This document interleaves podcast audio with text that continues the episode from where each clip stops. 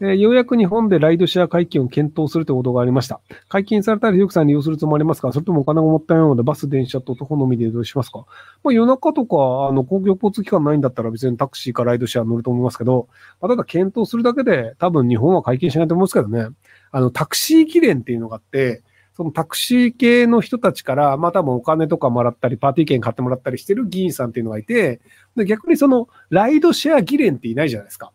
なのでタクシー議連の人たちが、そのライドシェアなんか入れるべきじゃねえよって言い続けて、今に至るので、まあそこら辺今後も変わらないんじゃないかなと思いますけども。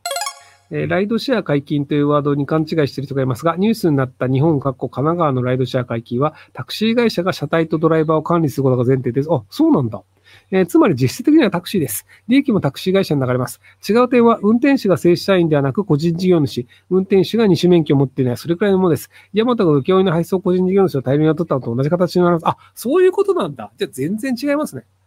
結局その、そのあの、ライドシェアが割とそのタクシーより安い、まあ国が多いんですけど、で、なんで安くなるかっていうと、自家用車使うからなんですよね。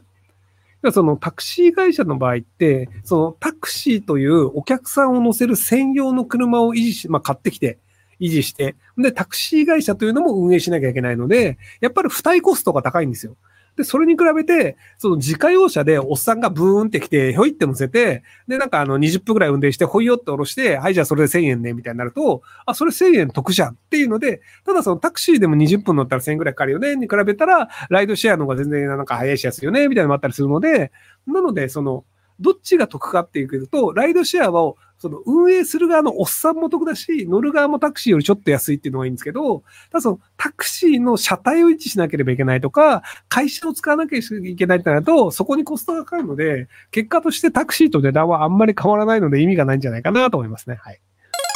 いや、でも、その、ライドシェアが、まあ、その、日本の場合はなかなか普及しないと思うんですけど、で、その、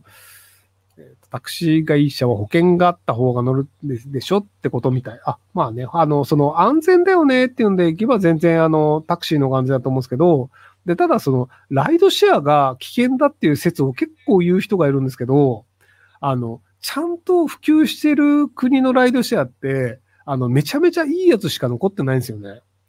あの、基本的には、あの、星5しかつけないんですよ。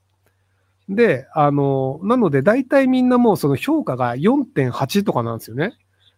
で、あの、評価が3の人って僕見たことないんですよ。で、多分評価3の人って断っちゃう人多いんですよね。なので、そのライドシェアでなんかあの事件になりましたみたいな話が昔ニュースになってたんですけど、今ほぼ聞かないんですよね。要はそのおかしな、その昔はライドシェアやる人が少なかったので、そのおかしな人のに間違って乗っちゃう人がいるんですけど、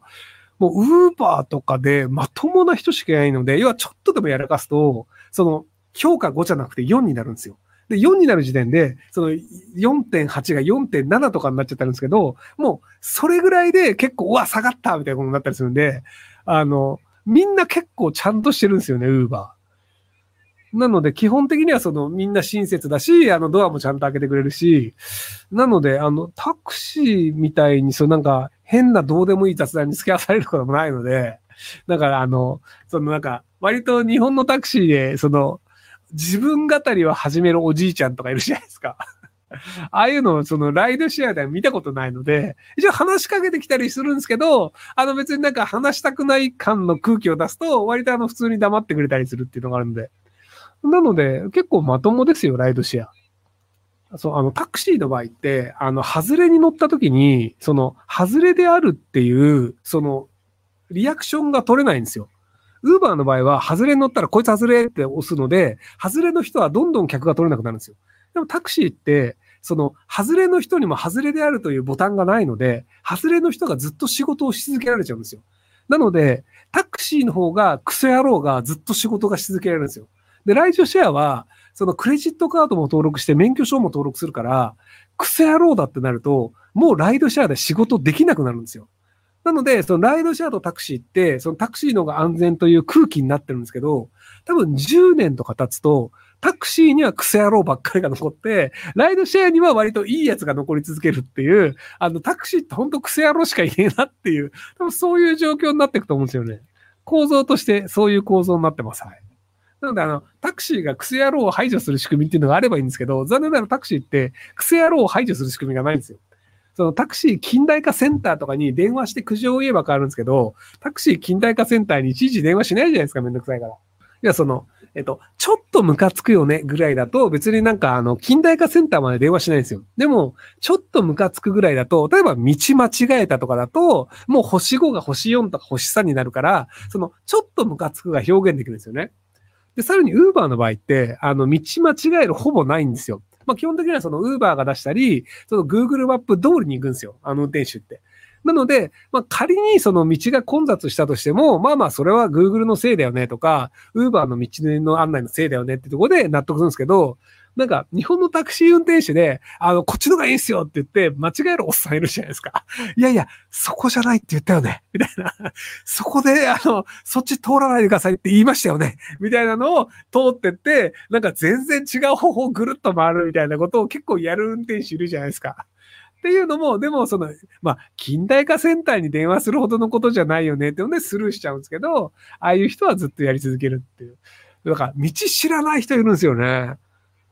あの、その、で、東京でここ行きますって言った時に、いや、もう道わかんないんですよ。わかった。ナビを使え。なんで道わかんないんですよねって言うの？もう言われてわかんないんだったらナビ使えばよくない？なんで道わかんないっていう申告を客にするかね？んで、その、いやいや、だからなんでそのナビって目の前についてるのにそれ使わないの？っていうのがもうよくわかんないんですよね。これタクシーあるあるで、で、ライドシェアでそれ見たことないんですよ。まあ、ライドシェアって行くときにも、その目的地も入れてるし、で、目的地の行き方も表示されてるから、もう乗った瞬間に、どこ行くんですよね？はい、そうですって終わりなんですよ。っていうのもあって、やっぱタクシーって遅れてるよねって思うんですけど。いやだからね、住所を言った後に、ど、どの道通ります？とか聞かれて、いや、それ聞くぐらいだったらもうナビに入れろよで、僕はあの、日本に住んでないし、あんま日本でも運転しないから、車わかんないから、もうお任せしますとかしか言わないんだけど、もう最初からナビ入れてって思うんですよね。